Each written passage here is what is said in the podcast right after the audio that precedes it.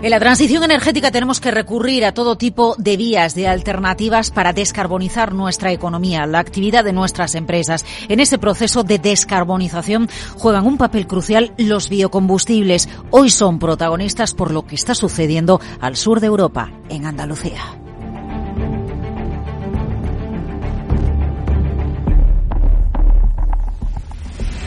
El programa de la energía con Laura Blanco.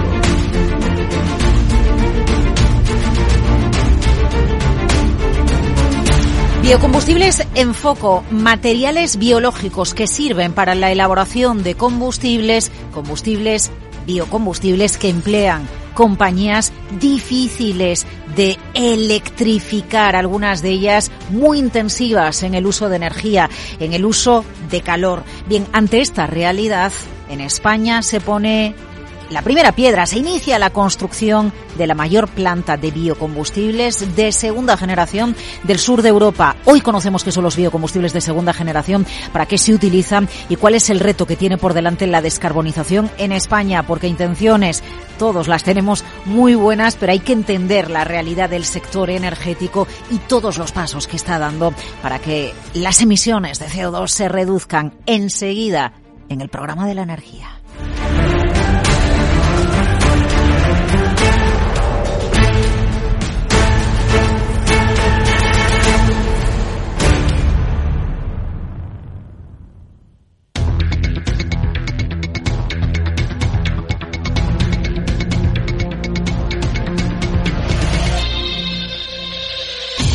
Biocombustibles en foco. Empieza la construcción de la mayor planta de biocombustibles de segunda generación en el sur de Europa de la mano de CEPSA y BioOils. Es un placer saludar a Mateo Bayo, es director de desarrollo de proyectos de bioenergía de CEPSA, porque con él nos vamos a trasladar hasta Andalucía. Mateo, gracias por acompañarnos en el programa la energía. ¿Qué tal todo? ¿Qué tal? Gracias a vosotros para, por invitarme. Eh, a ver, lo, primero es Andalucía, porque la comunidad, la región, eh, de la mano de, de CEPSA y BioOils da un paso más, ¿verdad? Como referencia en la transición energética que atraviesa Europa. ¿Verdad? Yo creo que es un, es un territorio especialmente eh, atractivo por este tipo de inversiones, por una serie de cosas. Toda la transición energética para decirlo de forma sencilla, se basa en la materia prima de las energías del futuro. Y, otra vez, simplificándolo mucho, creo que hay tres tipos de materias primas importantes. Uno es el sol, otro es el viento y otro son materias primas para biocombustibles. Si quieres, luego profundizamos. En Andalucía, el sol y viento tienen mucho, además tiene tierra. Eh, son los tres ingredientes fundamentales para eh, para el desarrollo de cualquier energía sostenible. Además, determinadas zonas de Andalucía tienen un entorno industrial desarrollado, con industria pesada, que es, como se suele decir, son sectores difíciles de abatir en términos de reducciones de emisiones. Y esto es un poco la razón por la cual creemos que Andalucía tiene un potencial muy elevado para el desarrollo de este tipo de, de industria. Eh, claro, porque Mateo, es muy importante que, que la transición energética eh, potencie precisamente la transición o la generación eh, de, de, nuevas innovaciones energéticas donde hay ese entorno y ese tejido industrial. Eso también es clave.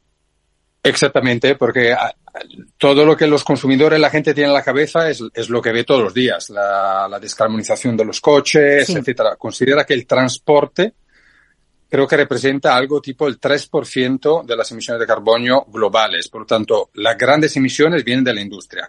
El transporte es fácil, el transporte ligero es fácil electrificarlo, otros productos se pueden transportar, pero es muy complicado descarbonizar la industria pesada porque necesita enormes cantidades de energía, no se puede transportar, aparte de la energía eléctrica, pero no, no, no sirve para descarbonizar hornos, por ejemplo, que tienen que alcanzar temperaturas muy elevadas. Por lo tanto, la producción de, energías renovables y fueles sostenibles tiene que ser cerca de donde están las industrias. Y, y, ahí donde estamos en Huelva o en, en varias zonas de Andalucía hay, hay justo este tejido industrial que, que pretendemos ayudar a descarbonizar.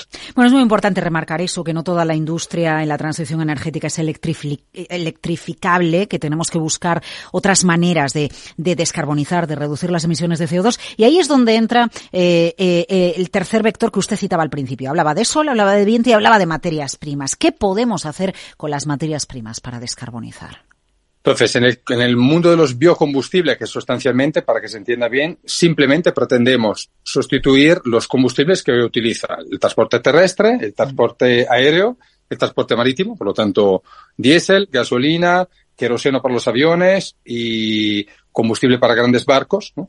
Y para esto, la electrificación no es solución, por lo tanto, los biocombustibles son la única, diría, solución de corto plazo eh, que ya existe, apoyada por una regulación que existe y eh, económicamente viable, tanto para quien la produce como para quien la consume, y para eso, esto necesitas la materia prima de los biocombustibles, que en lugar de ser de origen fósil, es de origen biológica, que es sustancialmente productos naturales. Y aquí se diferencia, y esto es muy importante, la materia prima de primera generación, que son productos que van en competición con la alimentación humana, sustancialmente aceites, aceite de palma, aceite de maíz, eh, una serie de otros aceites, y las materias primas de segunda generación, que son residuos, tanto de la producción de aceites comestibles como de otros tipos de aceite, como por ejemplo el aceite de cocina usado. Y esta, esta es la clave. El acceso a la materia prima es la clave para la producción de estos biocombustibles y implementa la economía circular. Por lo tanto, no solo soluciona un problema de energía, sino también soluciona un problema de destino de vertidos y recicla una serie de productos que también habrían sido contaminantes para el medio ambiente. Claro, ¿de dónde obtiene esta materia prima, eh, estos materiales de segunda generación, esta planta que acaba de arrancar su construcción? ¿La recolecta en eh, la región andaluza, la recolecta por toda España? ¿Cu ¿Cuál va a ser la dinámica una vez que la planta esté en funcionamiento? Entonces, la fuente es global. La, materia prima para biocombustibles es eh, el recurso más escaso de este tipo de negocio. Por lo tanto, nosotros hemos desarrollado una red de originación de materia prima a nivel global. Como sabéis, nuestro socio BioOils, eh, la empresa que lo controla, es una empresa asiática que está, que, justo está metida en el, negocio de la originación de materia prima de varios tipos. Por lo tanto, más o menos la mitad de la materia prima que necesitaremos viene de Asia de varias regiones asiáticas, de Indonesia, de China, de Tailandia. Uh -huh. Ellos agregan materia prima y la importaremos en Europa. Luego tendremos también a través de CEPSA uh, una, fuentes de materia primas importantes en la misma Europa y buscaremos en otro sitio, en Latinoamérica y en Norteamérica. Por lo tanto, el origen es global. Vale, este origen global hace que sea más caro eh, producir biocombustibles, Mateo.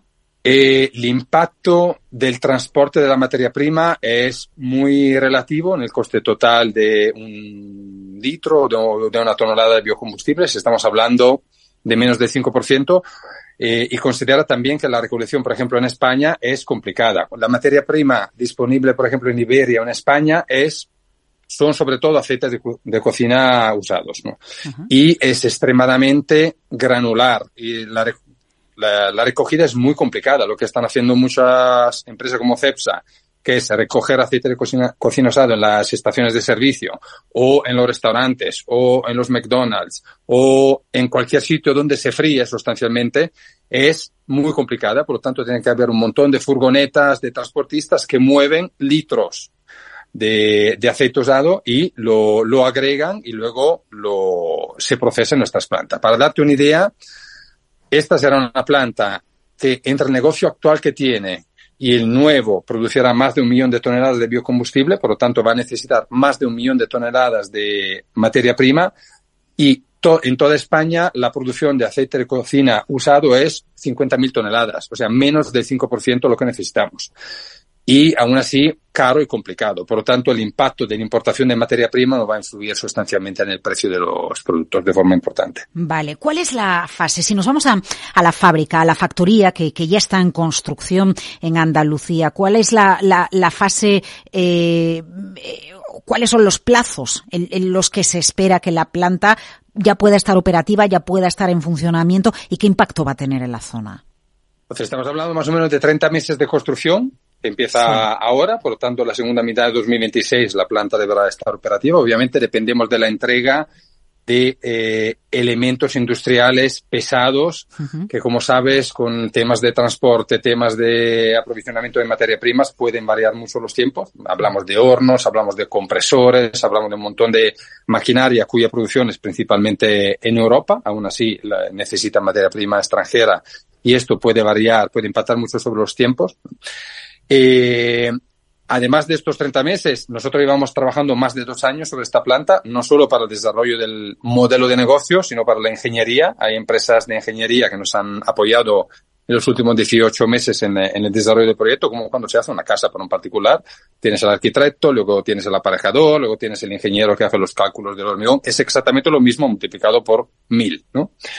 Por tanto, entre todos estamos hablando de un proyecto que dura más, durará más de 50, 60 meses y, ahora quedan los 30 de, de construcción. El proceso es algo complicado, sustancialmente hay dos fases. Una fase de refino del aceite, donde sustancialmente cogemos el aceite y lo limpiamos. Por ejemplo, el aceite de cocina llega con literalmente trocitos de pollo, trocitos de goma, de plástico, por tanto esto hay que refinarlo, hay que filtrarlo, hay que limpiarlo. Y luego la fase siguiente es una fase de hidrotratamiento donde se combina la molécula de la, de la, materia prima bio con hidrógeno y, y, la transforma en un producto que puedes meter tú en tu coche hoy mismo. Y esta es el gran, la gran ventaja de este tipo de biocombustible que se llama aceite vegetal hidrotratado, que se puede consumir al 100% en los coches que circulan en la calle hoy, cosa que no es así para otro tipo de biocombustibles que se iban produciendo muchos años. Eh, necesitamos eh, memorizar esto, tatuarnos esto, Mateo, porque es una manera de, que nos mentalicemos, entendiendo eh, eh, la complejidad de la recogida en domicilios, ¿no? Pero para que entendamos la importancia de que llevemos a la gasolinera, a la estación de servicio, el aceite que hemos utilizado en casa, ¿no? Que pongamos cada uno un poquito porque al final es una manera si entendemos que nuestros vehículos pueden circular con biocombustibles, nuestros aviones pueden circular, pueden eh, volar con biocombustibles, es una manera de entender todas las fases que necesitamos implicar en la transición energética. Exactamente, exactamente. No sé si debería decir esto trabajando para una empresa energética, ¿no? Pero si queremos de verdad cumplir con los objetivos ambiciosos que nos hemos fijado de eh, descarbonización, además de todo lo que puede hacer CEPSA y cualquier empresa energética y, las empresas de energía eléctrica, es fundamental la actitud del consumidor.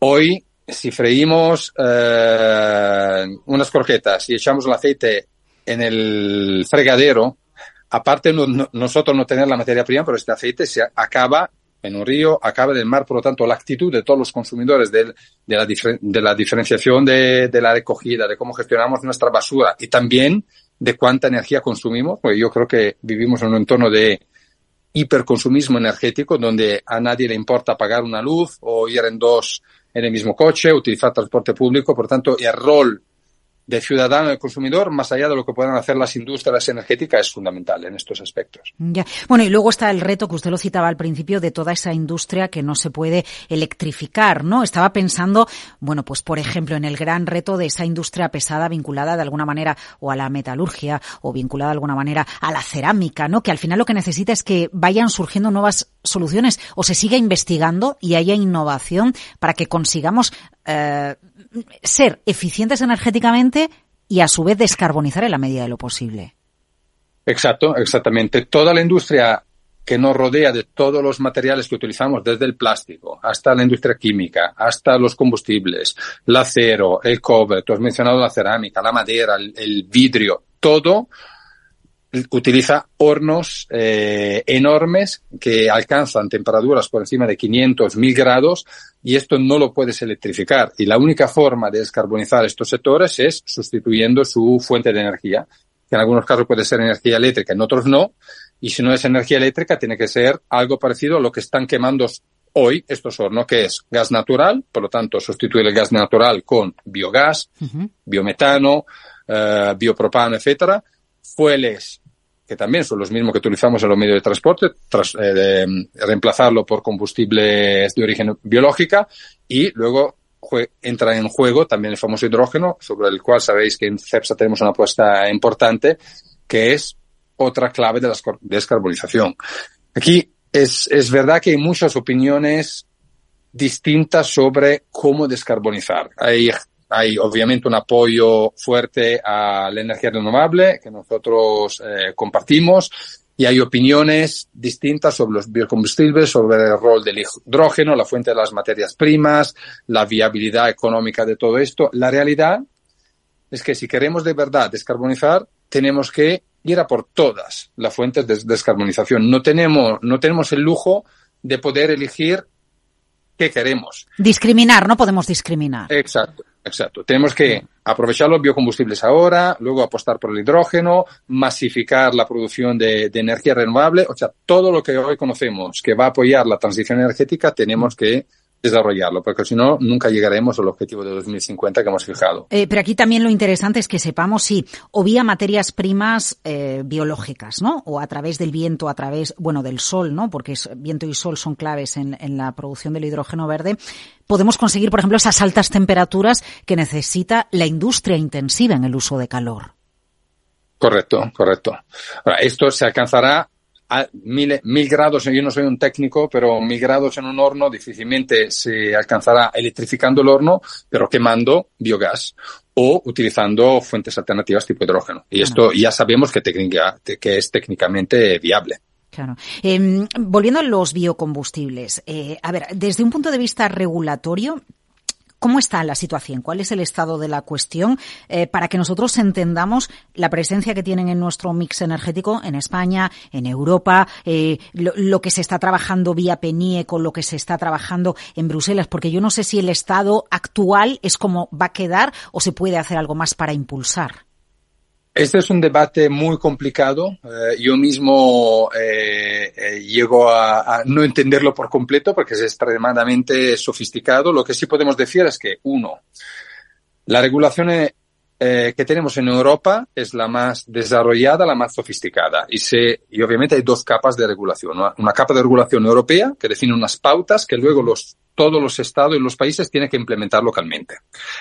Y tanto en materia de biocombustible como de, de, descarbonización en general, la regulación europea es extremadamente ambiciosa, mucho más ambiciosa de la norteamericana, de la asiática y mucho más sofisticada. Sin, sin entrar en detalles complicados, por ejemplo, en el mundo de biocombustibles, la regulación europea obliga a alcanzar un determinado nivel de reducción de emisión de gases con efecto invernadero, alcanzar un determinado nivel de descarbonización de contenido energético de los productos que generan energía y al, encima obliga a mezclar una determinada cantidad de biocombustibles. Por lo tanto, hay tre tres capas de regulación. Y son todas extremadamente ambiciosas y con las proyecciones que tenemos a 2030, 40, 50, es muy difícil llegar en términos de desarrollo de tecnología, de viabilidad económica, de plantas de biocombustibles que están planificadas para desarrollarse los próximos 6-7 años, de plantas de producción de hidrógeno, etc. En otros continentes estamos años luz de donde estamos en Europa. Empiezan a haber regulaciones. En Asia empiezan a haber regulaciones de, de mandatos de biocombustibles. En Norteamérica hay eh, mandatos de reducción de emisiones que luego se complica porque luego cada, cada estado tiene su regulación distinta, es mucho más incipiente, mucho más complicado. En Europa, desde luego, estamos mucho más adelante. Y esto yo creo que es una ventaja o una desventaja. Una, una ventaja porque obviamente favorece claro. la descarbonización de nuestro continente, un desarrollo industrial verde en nuestro continente. Una desventaja que obviamente en Europa representamos una, una parte de emisiones globales muy pequeña. Por lo tanto, si no se van a descarbonizar Estados Unidos, China, India etcétera, nosotros podemos ser pioneros, pero necesitamos que los otros continentes luego nos acompañen. Bueno, usted, usted da en el meollo del debate, ¿no? Que, que tenemos, eh, efectivamente, Europa ha apostado por, por la descarbonización, por la reducción de emisiones, pero efectivamente a día de hoy eh, son, eh, ya, ya, es una cantidad mínima la que se emite desde Europa. Eso no quita, bueno, pues que sí, haya una ambición y, y lo que tiene que haber entiendo, es, es un impulso, ¿no? Para ayudar, para que las regiones industriales se descarbonicen, porque en el momento en el que eso sucede también es más fácil la producción a escala y, por lo tanto, abaratar la descarbonización. Exactamente. Ese, este es un punto fundamental. Cuanto más desarrollan las empresas, cuanto más fondo destinan los gobiernos, más rápidamente eh, va a ser económicamente accesible cualquier tecnología. Porque si nadie, ningún inversor invierte en una tecnología donde pierde dinero.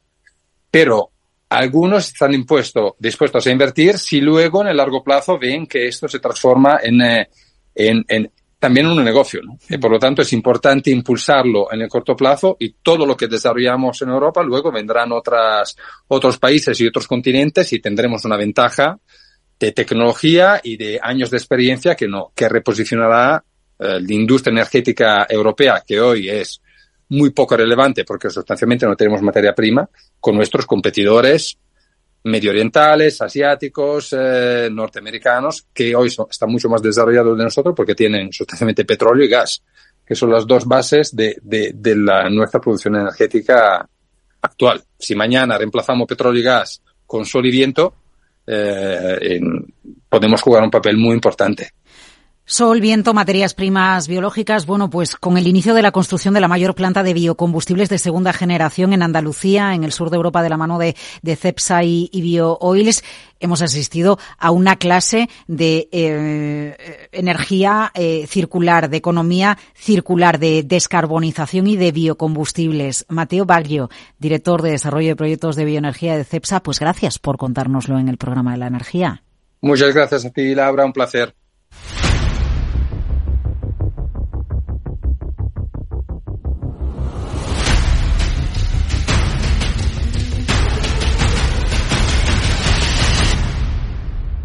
Las energéticas cotizadas en bolsa han cerrado el ejercicio 2023. Vamos a de recoger, recuperar las declaraciones de algunos de sus máximos responsables, de sus consejeros delegados, presentando resultados. Tengamos en cuenta que 2023 es un año marcado por la caída de los precios de la energía, del gas, del precio del petróleo en un proceso de seguir dando pasos en la descarbonización. ¿Qué le preocupa a cada uno de los CEOs de energéticas del IBEX? Esto dice, esto decía hace poquitas horas, poquitos días, Ignacio Sánchez Galán, presidente de Iberdrola. Creo que en España pagamos 38 tributos distintos, además de los impuestos de sociedades.